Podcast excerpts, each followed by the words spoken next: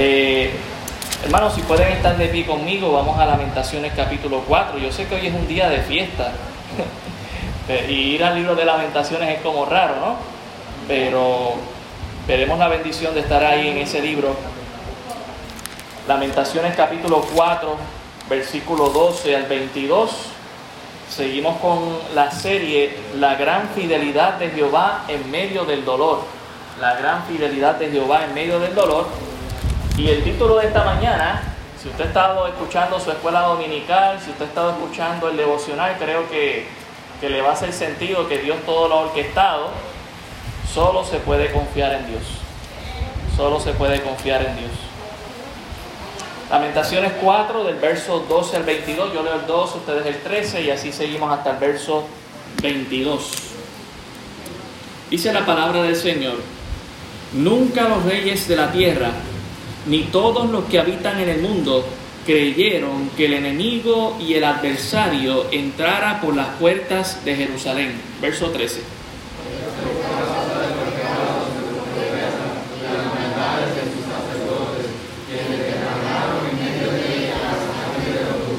Titubearon como ciegos en las calles, fueron contaminados con sangre, de modo que no pudiesen tocarse sus vestiduras.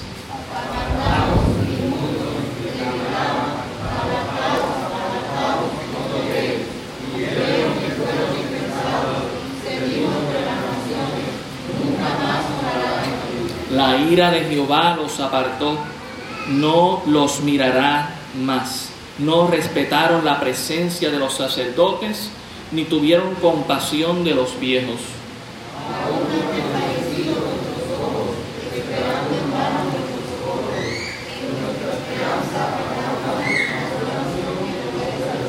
Cazaron nuestros pasos para que no anduviésemos por nuestras calles.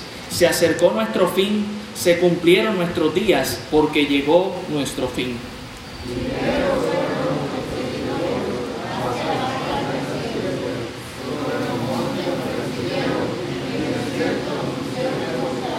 El aliento de nuestras vidas, el ungido de Jehová, de quien habíamos dicho, a su sombra tendremos vida entre las naciones, fue apresado en sus lazos.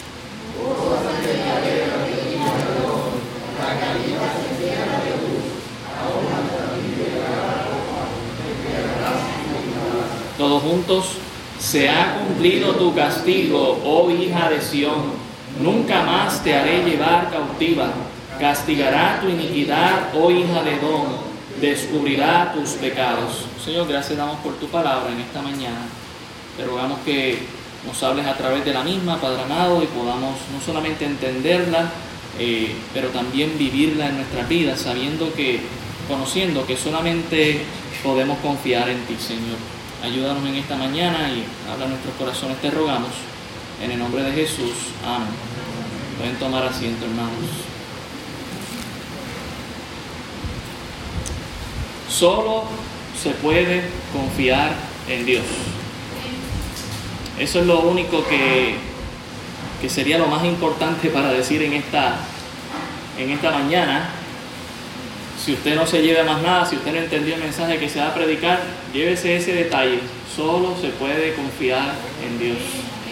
Hace unas semanas pasadas vimos la incredulidad que llevó al pueblo de Judá a donde los había llevado, es decir, a la lamentación que estaban haciendo, al juicio de Dios que habían experimentado y que los llevó a, este, a esta serie de lamentaciones que el mismo profeta Jeremías encarna. En el lamento del profeta, él recuerda que una de las razones por que estaba en ese juicio no fue solamente por el pecado del, pueblo de Israel, no solamente fue por su falta de arrepentimiento, de reconocimiento de que estaban mal y de cambiar en sus vidas. También vimos que fue por su incredulidad. No creyeron que esto sucedería. No, nosotros somos el pueblo escogido de Dios. Esto jamás nos va a pasar. Dios no nos va a tocar. Pues ¿sabe qué? Pasó. ¿Y sabe qué pasará un día también, iglesia? Hay gente que no cree que viene juicio, que Dios es tan amoroso y que Dios ama tanto a este mundo, que es verdad, que Dios no va a enviar juicio. ¿Sabe qué va a pasar? Va a llegar juicio. Llegará el juicio y muchos se estarán lamentando cuando vean al Rey de Reyes y Señor de Señores sentado en el trono de Dios.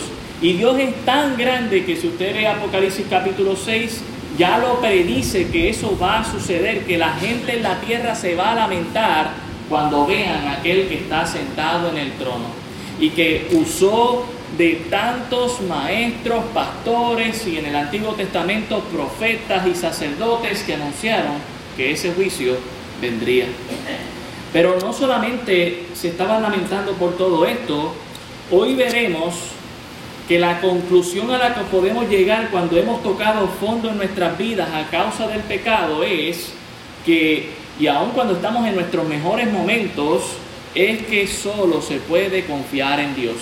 Usted está bien, siga confiando en Dios. Usted le va mal, empiece a confiar en Dios. O siga confiando en Dios. Me va mal, yo no he dejado de confiar en Dios, pues siga confiando en Dios. El profeta antes de escribir esta serie de lamentos, él lo había dicho, hay que confiar en Dios, no se puede confiar en el hombre. Mire lo que dice Lamentaciones, puede dejar ahí su marcador. Yo también haré lo mío acá, porque el viento está fuerte hoy. Este, si me pueden acompañar a Jeremías, el capítulo 4, Jeremías capítulo 4, el versículo 5, haremos una lectura ahí, algunos versículos. Jeremías, el capítulo 17. Jeremías 17, Jeremías 17, versículo 5 dice, así ha dicho Jehová, maldito el varón que confía en el hombre y pone carne por su brazo y su corazón se aparta de Jehová. Será como la retama en el desierto y no verá cuando viene el bien, sino que morará en los sequedales en el desierto, en tierra despoblada y deshabitada piensas que puedes confiar en todo lo demás y que te va a ir bien, Dios te promete un desierto si dejas de confiar en Dios. En un desierto donde en tu vida no encuentras en quién más confiar. Versículo 7, sin embargo, promete al que confía en Dios, bendito el varón que confía en Jehová y cuya confianza es Jehová, porque será como el árbol plantado junto a las aguas que junto a la corriente echará sus raíces y no verá cuando viene el calor, sino que su hoja estará verde y en el año de sequía no se fatigará ni dejará de dar fruto. Mire el contraste, el que no confía en Dios y confía en todo lo demás que el mundo le ofrece va a terminar en un desierto solo. Mientras que el que confía en Dios dice que permanece junto a corrientes de agua, que su hoja no cae, que no se da cuenta del calor y que da fruto. ¿Dónde usted quiere estar? Yo creo que todos queremos estar del lado del árbol, del lado de donde no hay sequedad, pero entonces tenemos que confiar en Dios. Mire, no confía ni en su propio corazón. Versículo 9 dice, engañoso es el corazón más que todas las cosas y perverso, ¿quién lo conocerá? ¿Alguna vez usted mismo se ha dicho, ni yo entiendo lo que estoy haciendo? Pues mire, es verdad, muchas veces hacemos cosas que ni, nosotros mismos entendemos lo que estamos haciendo. Por eso le digo, no confíe en su corazón, confíe en Dios. Dice aquí, versículo 10, la contestación a quien conoce el corazón es, yo Jehová, que escudriño la mente que prueba el corazón para dar a cada uno según su camino, según el fruto de sus obras. Confíe en Dios. ¿Le va mal? Confíe en Dios. ¿Le va bien? Confíe en Dios. Estaba confiando en Dios, pero me están pasando cosas malas. Siga confiando en Dios. No deje de confiar en Él. Es necesario, hermanos, hermanas, es necesario confiar en Dios. Y ahora el profeta, volviendo allá a Lamentaciones, el capítulo 4, nos va a desglosar una serie de elementos en las que el pueblo de Dios, en aquel tiempo Judá e Israel, habían confiado. Ellos habían confiado en su propio corazón, ellos habían confiado en sus líderes políticos, ellos habían confiado en sus líderes religiosos, ellos habían confiado en otras naciones aliadas para que les sacaran de donde estaban. Ellos habían confiado en su propio rey y vamos a ver que ninguno de ellos les pudo ayudar. Y la pregunta que nos tenemos que hacer en esta mañana es, ¿en quién estamos poniendo nuestra confianza? Mire el versículo 12. Lamentaciones 4:12 dice, nunca los reyes de la tierra, ni todos los que habitan en el mundo, creyeron que el enemigo y el adversario entraran por las puertas de Jerusalén. Estaban tan ciegos espiritualmente, estaban tan cómodos en su materialismo, estaban, se sentían tan bien en su pecado, que el pueblo le creyó a los líderes que se habían desviado de Dios, a los líderes de la nación que por mucho tiempo decían, jamás por Jerusalén nos van a entrar los enemigos, este es el pueblo de Dios, nadie nos va a tocar. Qué triste es gente que piensa así, que sigue en su pecado. Ellos creyeron en sus líderes, el pueblo creyó en sus líderes y creyeron también en su propio corazón. Bueno, si eso lo creen los líderes, pues yo también lo voy a creer. Pero aunque nunca le creyeron a Dios a través de sus profetas que lo anunciaban y que ellos no lo creían, ¿sabe qué? No dejó de pasar. Dios envió juicio a su pueblo escogido Iglesia, cuidado de pensar lo mismo, escuchando a líderes políticos y creer que no nos podría pasar nada. Ten cuidado con algunos líderes religiosos también que te prometen bendición y que todo está bien y que no va a haber problema cuando estás en pecado. Porque sabe que, si damos un momento a Apocalipsis, yo lo he dicho en varias ocasiones, pero hoy lo quiero leer.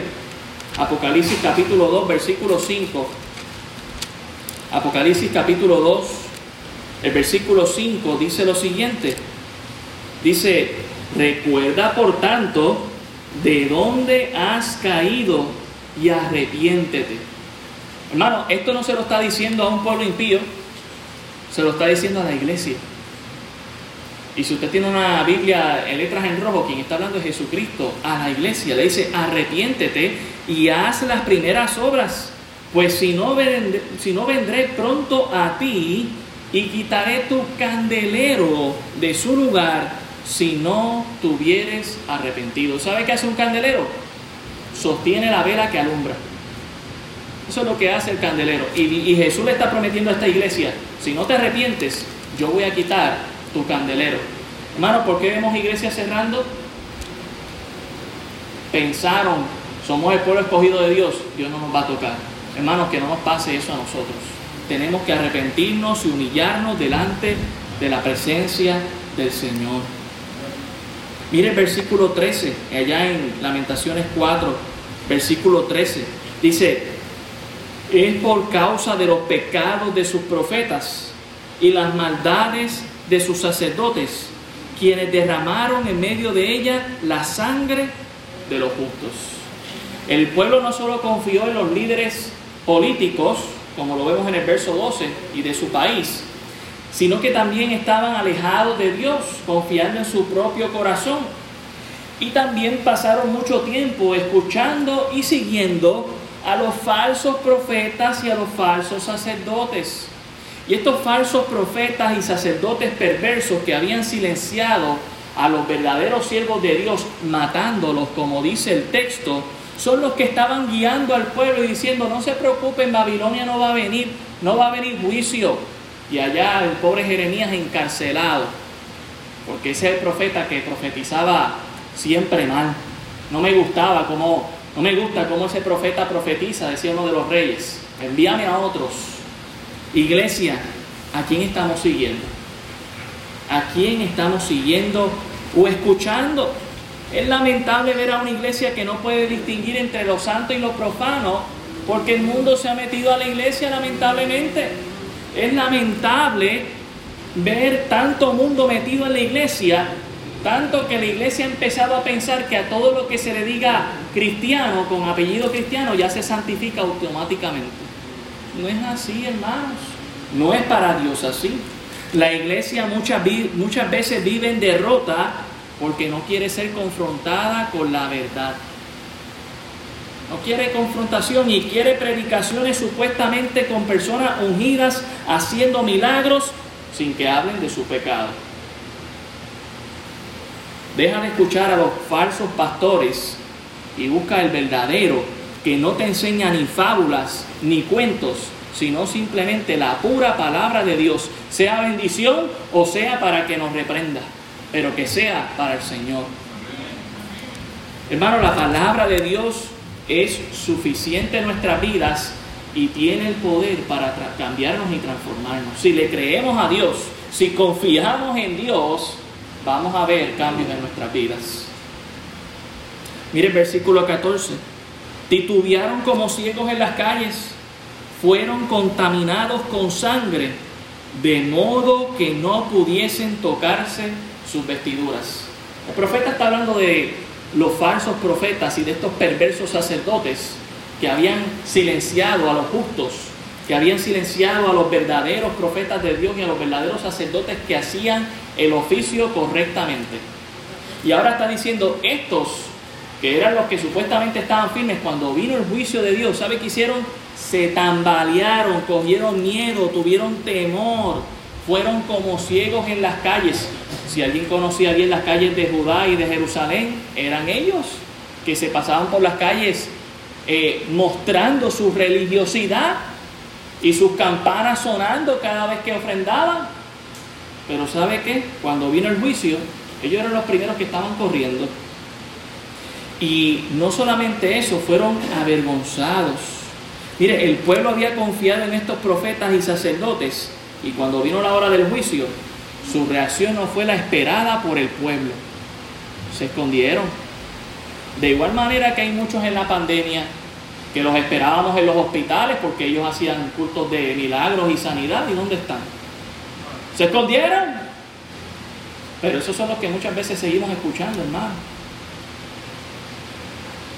Dios siempre pone al descubierto tarde o temprano a estos líderes para que la iglesia reaccione y deje de seguirles. Y estos líderes fueron avergonzados en su totalidad en medio de su oficio, algo que sus vestiduras era tan santo y tan apreciado por los demás, ahora era cuestión de vergüenza. A tal punto que nos dice el verso 15 cómo reaccionó el pueblo, pero lamentablemente tarde. Apartados inmundos. ¿Cómo trató el pueblo a estos líderes falsos religiosos? Como leprosos. Pero no fue a tiempo. Apartaos inmundos le gritaban, apartaos, apartaos, no toquéis. Huyeron y fueron dispersados. Se dijo entre las naciones, nunca más morarán aquí. Hasta el pueblo los sacó, pero sabe que ya era tarde. De igual manera, hermanos, sabe, tomando este versículo, podemos decir de la manera en que nosotros debemos tratar a los líderes religiosos que son falsos. Debemos tratarlos como leprosos. Apártate. Yo quiero estar en la palabra de Dios. Yo quiero que se me predique palabra de Dios, no cuentos, no fábulas. Dios tiene poder, Dios puede hacer milagros, Dios puede hacer sanidades, pero yo quiero estar en la palabra de Dios. Apartaos. Dios dispersó a los falsos profetas y a los malvados sacerdotes y Dios lo hará con esta generación también. El pueblo aquí reaccionó bien, se apartaron de los falsos, pero ya era tarde. Hermano, que no te coja tarde a ti por escuchar a falsos pastores, a apostolobos, digo apóstoles, supuestamente, ¿verdad? Mire lo que dice el verso 16. La ira de Jehová los apartó, no los mirará más, no respetaron la presencia de los sacerdotes, ni tuvieron compasión de los viejos. Estos profetas falsos, Dios se encargó de ellos, de igual manera que Dios se va a encargar de los que están ahora. Y Dios se encargará de los que siguen surgiendo. Estos no tuvieron el respeto debido que hacían al oficio del sacerdocio incorrectamente. Ellos lo hacían incorrectamente y no les importaba. No, si nosotros somos los líderes aquí, nosotros podemos hacer lo que creemos que está bien. Mire, Dios nos dio un libro, se llama la Biblia, tiene las instrucciones de, cómo adorar y glorificar al Señor. Confíe en su palabra y hágala. Si usted confía, usted va, a seguir lo que la palabra de Dios diga, aunque los demás digan algo contrario a ella. ¿Sabe qué dice segunda de Timoteo capítulo 4? Y esto también es una profecía en el Nuevo Testamento, así que se aplica a nosotros. Segunda de Timoteo el capítulo 4, el versículo 1 dice, te encarezco delante de Dios y del Señor Jesucristo, que juzgará a los vivos y a los muertos en su manifestación y en su reino, que prediques la palabra, que instes a tiempo y fuera de tiempo, redarguye, reprende, exhorta con toda paciencia y doctrina, porque vendrá tiempo cuando no sufrirán la sana doctrina, sino que teniendo comezón de oír, se amontonarán maestros conformes a sus propias concupiscencias o deseos o propósitos y apartarán de la verdad el oído y se volverán a las fábulas.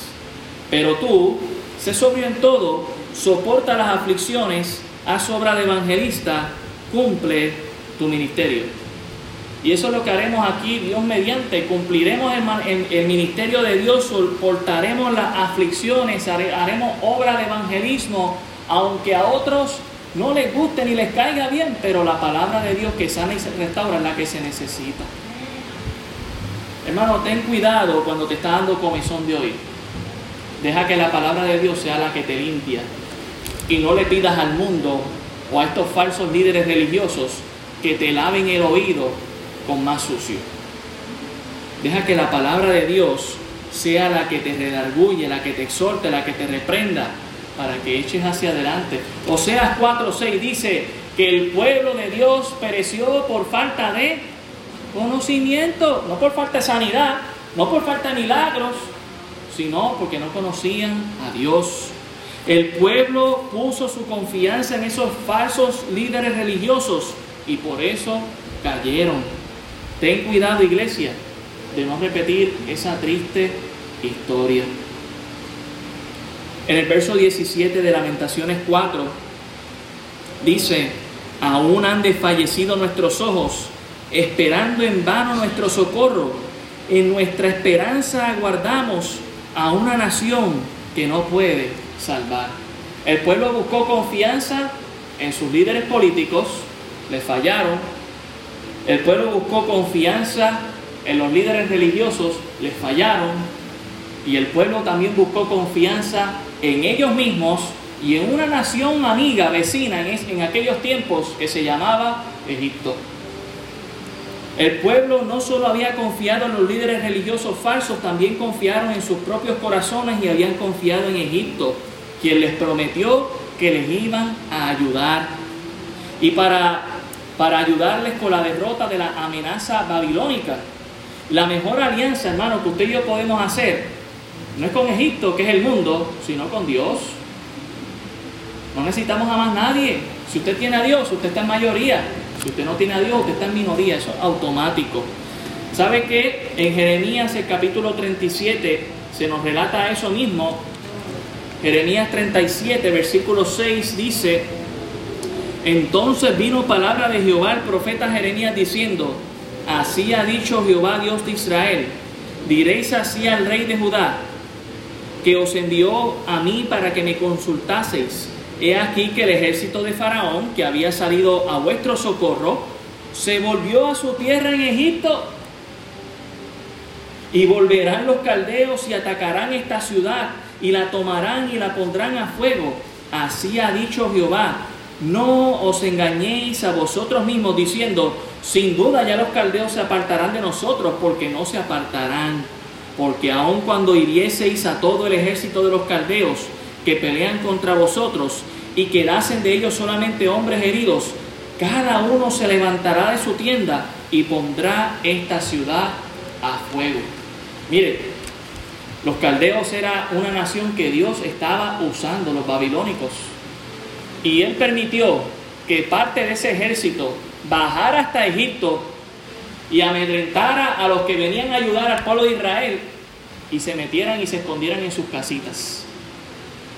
Un, ejército poderoso como el, ejército egipcio cogió miedo cuando vieron a los babilonios llegando a Egipto. Pero no solamente llegaron a Egipto, sino que se devolvieron otra vez a Israel, a, a Judá, a Jerusalén, a atacarlos. Mano, y todo porque el pueblo no estaba confiando en Dios. ¿En quién estaba confiando? En los líderes religiosos, en los líderes políticos, en otras naciones amigas. Déjame ver si este me ayuda, si aquel me ayuda, si aquel otro me ayuda. Pero habían dejado de confiar en Dios. ¿Y sabe por qué habían dejado de confiar en Dios?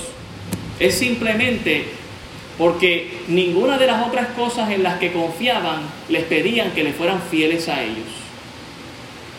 Ninguna de las otras cosas en las que ellos confiaron o personas en las que ellos confiaron tenían que serle fiel a ellos y ser devotos. No, vamos a hacer una alianza, tú me pagas tanto, yo te pago tanto y resolvemos.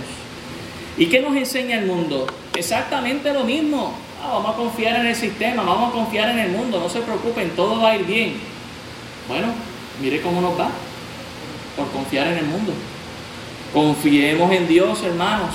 Dejemos de confiar en el mundo. La alianza más importante que la iglesia puede tener es con Dios. No la abandonemos. No tomemos otra alianza más. No necesitamos al mundo para que ayude a la iglesia. Dios se le dio a la iglesia poder a través del Espíritu Santo. No necesitamos más. Confíe en Dios, confíe en su palabra. Lamentaciones 4:18 da la descripción que acabamos de dar. Cazaron nuestros pasos para que no anduviésemos por nuestras calles. Se acercó nuestro fin, se cumplieron nuestros días, porque llegó nuestro fin. No hubo escapatoria para el pueblo de Judá, para un pueblo que dejó de confiar en Dios. No habrá escapatoria para iglesia que deje de confiar en Dios. La iglesia que va a permanecer es la iglesia que confía en Dios. Y Jeremías lo testificó aquí, hermanos. Nuestro fin llegó. Nuestro fin llegó. Mire el versículo 19. Ligeros fueron nuestros perseguidores, más que las águilas del cielo sobre los montes nos persiguieron, en el desierto nos pusieron emboscadas. No hubo escape. Ah, parte del ejército se fue para Egipto, este es el momento de huir, de huir. No. Aún en el desierto los atraparon. Hermano, y así hay mucha gente que piensa que va a escapar del juicio de Dios. Mire, Dios usó a esta nación grande para demostrar que cuando Dios envía juicio, no hay quien se salve la velocidad impresionante con la que los babilonios bajaron a Egipto. No estamos hablando de ir a, a Baja. Oye, caminando nos puede tomar, qué sé yo, 15 minutos, si nos vamos a ir, bueno, media hora por la peste. 15 minutos, 30 minutos. Estamos hablando de un pueblo que bajó a otro país a amedrentarles y luego subir nuevamente a Jerusalén. Por eso Jeremías los describe como águilas del cielo, más rápidos que ellos. Y no hubo escapatoria. Donde quiera que trataron de escapar, allí el enemigo lo alcanzó. Hermano, hermana, ¿piensas que puedes huir del juicio de Dios? Deja de escapar. Mejor implora a Dios por misericordia. Siempre lo repito, ¿verdad? ¿Por qué esperar llegar dentro del vientre del gran pez a orar después que Jonas trató de escapar? ¿ah? Dice que trató de escapar de la presencia de Dios. ¿Alguien puede escapar delante de la presencia de Dios? Nadie, hermano. Y allí fue que se puso a orar. ¿Por qué orar dentro del vientre del gran pez cuando podemos ya obedecer a Dios y recibirle sus bendiciones?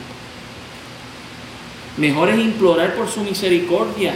¿Sabe por qué? Porque horrenda cosa es caer en manos de un Dios vivo. En el versículo 20 el profeta no solamente muestra que el pueblo había confiado en su propio, ellos mismos habían confiado en su propio corazón, en los líderes religiosos, en otras naciones vecinas como Egipto para eh, tratar de escapar de este juicio, sino que confiaron en su rey. Y miren cómo ellos llamaban a su rey. El aliento de nuestras vidas. Así le llamaban ellos a su rey.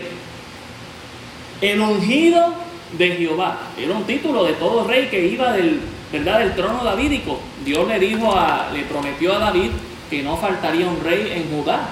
Y cada rey que se sentaba en ese trono tenía ese título, el ungido de Jehová. De quien habíamos dicho a su sombra. Mire cómo le llamaban a su rey. Sombra. En el Salmo 90 se nos recuerda quién es la sombra nuestra, es el omnipotente. También dice, vida nuestra cuatro títulos en los que el pueblo confiaba de su rey. Le llamaban aliento de su vida, ungido de Jehová, sombra y vida entre naciones. Pues sabe qué? Todos esos títulos no sirvieron para nada, porque a la hora del juicio el rey fue tratado como todos los demás cuando vino eh, el juicio de parte de Dios. Vamos a Jeremías 39 para que usted vea cómo fue tratado el rey, el ungido de Jehová, por estar lejos del camino de Dios. Jeremías 39, versículo 5, dice, pero el ejército de los caldeos los siguió y alcanzaron a Sedequías, ese era el rey en aquel tiempo de Judá, en los llanos de Jericó, y le tomaron y le hicieron subir a Ribla en tierra de Amad, donde estaba Nabucodonosor, rey de Babilonia, y le sentenció. Y degolló el rey de Babilonia, de Babilonia a los hijos de Sedequías en presencia de este de Ribla, haciendo asimismo degollar el rey de Babilonia a todos los nobles de Judá. Y sacó los ojos del rey Sedequías y le aprisionó con grillos. Hermano, no solamente leer el acto, sino la intención. El rey de Babilonia tuvo toda la intención de que la última imagen que iba a recordar el rey Sedequías era ver a sus hijos siendo degollados y a los nobles. Los mismos que pensaron en el versículo 12, no por Jerusalén, no va a entrar nuestros enemigos. Ahora hasta el mismo rey estaba viendo la última escena, una escena horrible para vivir atormentado el resto de su vida, ver a sus hijos degollados y ser aprisionado, ¿verdad? Sacaron los ojos y ser aprisionado y llevado cautivo, muriendo allá en Babilonia. Hasta el rey, en quien el pueblo había confiado, le falló. ¿Por qué poner nuestra confianza en los hombres? Nosotros debemos poner nuestra confianza en Dios, hermanos. Por eso es que solo Jesucristo es quien, en quien debemos confiar. Solo Jesucristo debe ser el aliento de nuestras vidas. Solo Jesucristo debe ser el ungido de Jehová en nuestras vidas. Solo Jesucristo debe ser nuestra sombra y nuestra vida entre naciones. Solo Jesús es en quien debemos confiar. Jesús también fue apresado por el enemigo cuando pensamos en este verso proféticamente, pero la tumba no le retuvo porque Él resucitó. Él es el Todopoderoso y por eso podemos confiar en Él. Dios en medio del juicio termina con una gran nota de esperanza en el versículo 21 y 22. Y mire, toda lamentación, ¿verdad? Y todo juicio triste eh, en la Biblia, cuando usted lee, siempre termina con una nota de esperanza. Vamos a arrepentirnos y vamos a gozarnos en Dios. Dios tiene grandes cosas para nosotros. Mire el versículo 21. Gózate y alégrate, hija de Dom, la que habitas en tierra de Uz, aún hasta ti llegará la copa, te embriagarás y vomitarás. Dios no le está hablando aquí a su pueblo, le está hablando aquí a otro de sus enemigos, que eran sus primos, porque Dom es Esaú y Jacob es Israel, y sus propios primos les traicionaron cuando los babilonios atacaron, ayudaron al pueblo de Babilonia a matar a judíos, atraparlos en encrucijadas y matarlos, mataron a sus propios primos. ¿Sabe qué está diciendo Dios aquí? Yo estoy enviando juicio a mi pueblo, pero a las naciones enemigas de mi pueblo yo también les voy a enviar juicio. Gócense ahora, alégrense, pero se van a embriagar y van a terminar vomitando, que es un estado, hermano, en el que uno se siente pésimo. ¿A quién le gusta vomitar aquí? A nadie, ¿verdad? A nadie le gusta vomitar, eso es lo más horrible.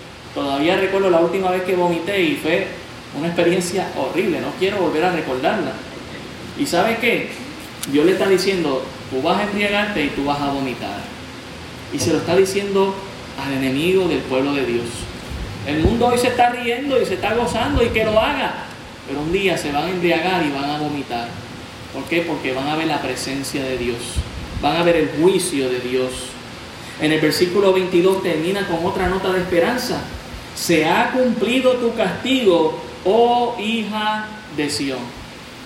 Y esto me recuerda a mi hija, que ya la hemos castigado en varias ocasiones, y a veces le ponemos un, un timer, dos minutitos ahí mirando ahí la puerta para que reflexione en lo que has hecho. Y qué bueno es cuando nos quitan ese tiempo de castigo, ¿verdad? Si hemos reflexionado ha sido mejor todavía. Pues sabe que Dios le dice a su pueblo, ya tu tiempo se ha cumplido. Nunca más te hará llevar cautiva. castigará tu iniquidad, oh hija de Don, descubrirá tus pecados. Dios tendrá misericordia, hermano, de los arrepentidos siempre. Y a veces vendrá castigo como quiera, aunque nos arrepentamos al momento, pero luego tendremos paz. Luego tendremos y gozaremos de la comunión con Dios. El mundo y el diablo, que son enemigos de la iglesia, les espera juicio. Por eso es que nosotros nos podemos regocijar en el Señor, aunque ellos hoy estén festejando y lo que tenemos que hacer es orar para que se arrepientan porque no saben lo que les viene. Pero nosotros que nos hemos arrepentido, que quizás todavía estamos recibiendo castigo de parte de Dios, Dios dice pronto, no sé cuándo para ti, pero Dios dice, tu, tu castigo se cumplirá, ya está, se acabó. Ahora entra en el gozo de tu Señor. Sobre lo poco has sido fiel, sobre lo mucho te pondré. Qué bendición saber que cuando confiamos en Dios podemos recibir sus bendiciones. Por eso terminamos en Lamentaciones 3.22. Lamentaciones 3.22. ¿Qué nos dice? Dice, por la misericordia de Jehová no hemos sido consumidos, porque nunca decayeron su misericordia. Hermanos, no merecemos la misericordia de Dios.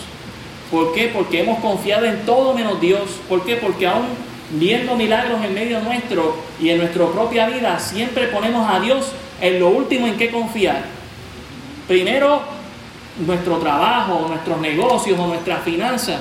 Entonces, si se empieza a acabar los chavitos, entonces si empiezo a enfermarme, entonces si ahí voy a confiar. No, hermano, que sea Dios primero en quien tengamos que confiar. Dejemos todo atrás y confiemos en Él, porque sus misericordias son nuevas cada mañana. Verso 23, nuevas son cada mañana, grande es tu fidelidad. Podemos confiar en Dios, hermano. Podemos confiar en Dios. Mire, le voy a dar un testimonio de los últimos tres domingos que yo he estado diezmando aquí en la iglesia. No voy a hablar de cantidades porque eso... Eh, pero lo que sí puedo decirles es esto. Las últimas tres veces que he dado un diezmo aquí en la iglesia, Dios me lo ha devuelto completito. No he salido de esa puerta y Dios me ha bendecido por lo que yo entregué. Yo vine y entregué eso para que Dios me lo devolviese. No, hermano, ni, ni por la mente se me pasó. Pero Dios me vendió. Mire, quien confía en Dios, Dios le suple. Claro, si usted está pensando, bueno, pues yo voy a dar para que Dios me supla, pues usted tiene un problema. Usted debe confiar a, a Dios, haya pan, haya peces o no haya nada. Porque no solo de pan vivirá el hombre, sino de toda palabra que sale de la boca de Dios. Podemos confiar en Él. El verso 24 dice, mi porción es Jehová, dijo mi alma, por tanto en Él esperaré. No voy simplemente a arrepentirme hoy y ya quiero ver cambios mañana. No, no, no, no. Aprende a esperar. Llegará, se cumplirá tu castigo, Dios será misericordioso, vendrá una nueva mañana, una nueva esperanza, pero aprende a esperar. Es en el tiempo de Dios, no es en el nuestro. Bueno es a Jehová a los que en Él esperan, el alma que le busca. Tu alma está confiando en Dios o está como el pueblo de Israel, confiando en los líderes religiosos, en los líderes políticos, en su propio corazón, en naciones amigas, en, todo, en todo lo que aparezca, menos en Dios. No, nosotros iglesia somos llamados a poner toda nuestra confianza en Dios. Lo hiciste para salvar tu alma, sigue haciéndolo para vivir tu vida como creyente. Padre, gracias te damos por tu palabra. Ella es viva y eficaz.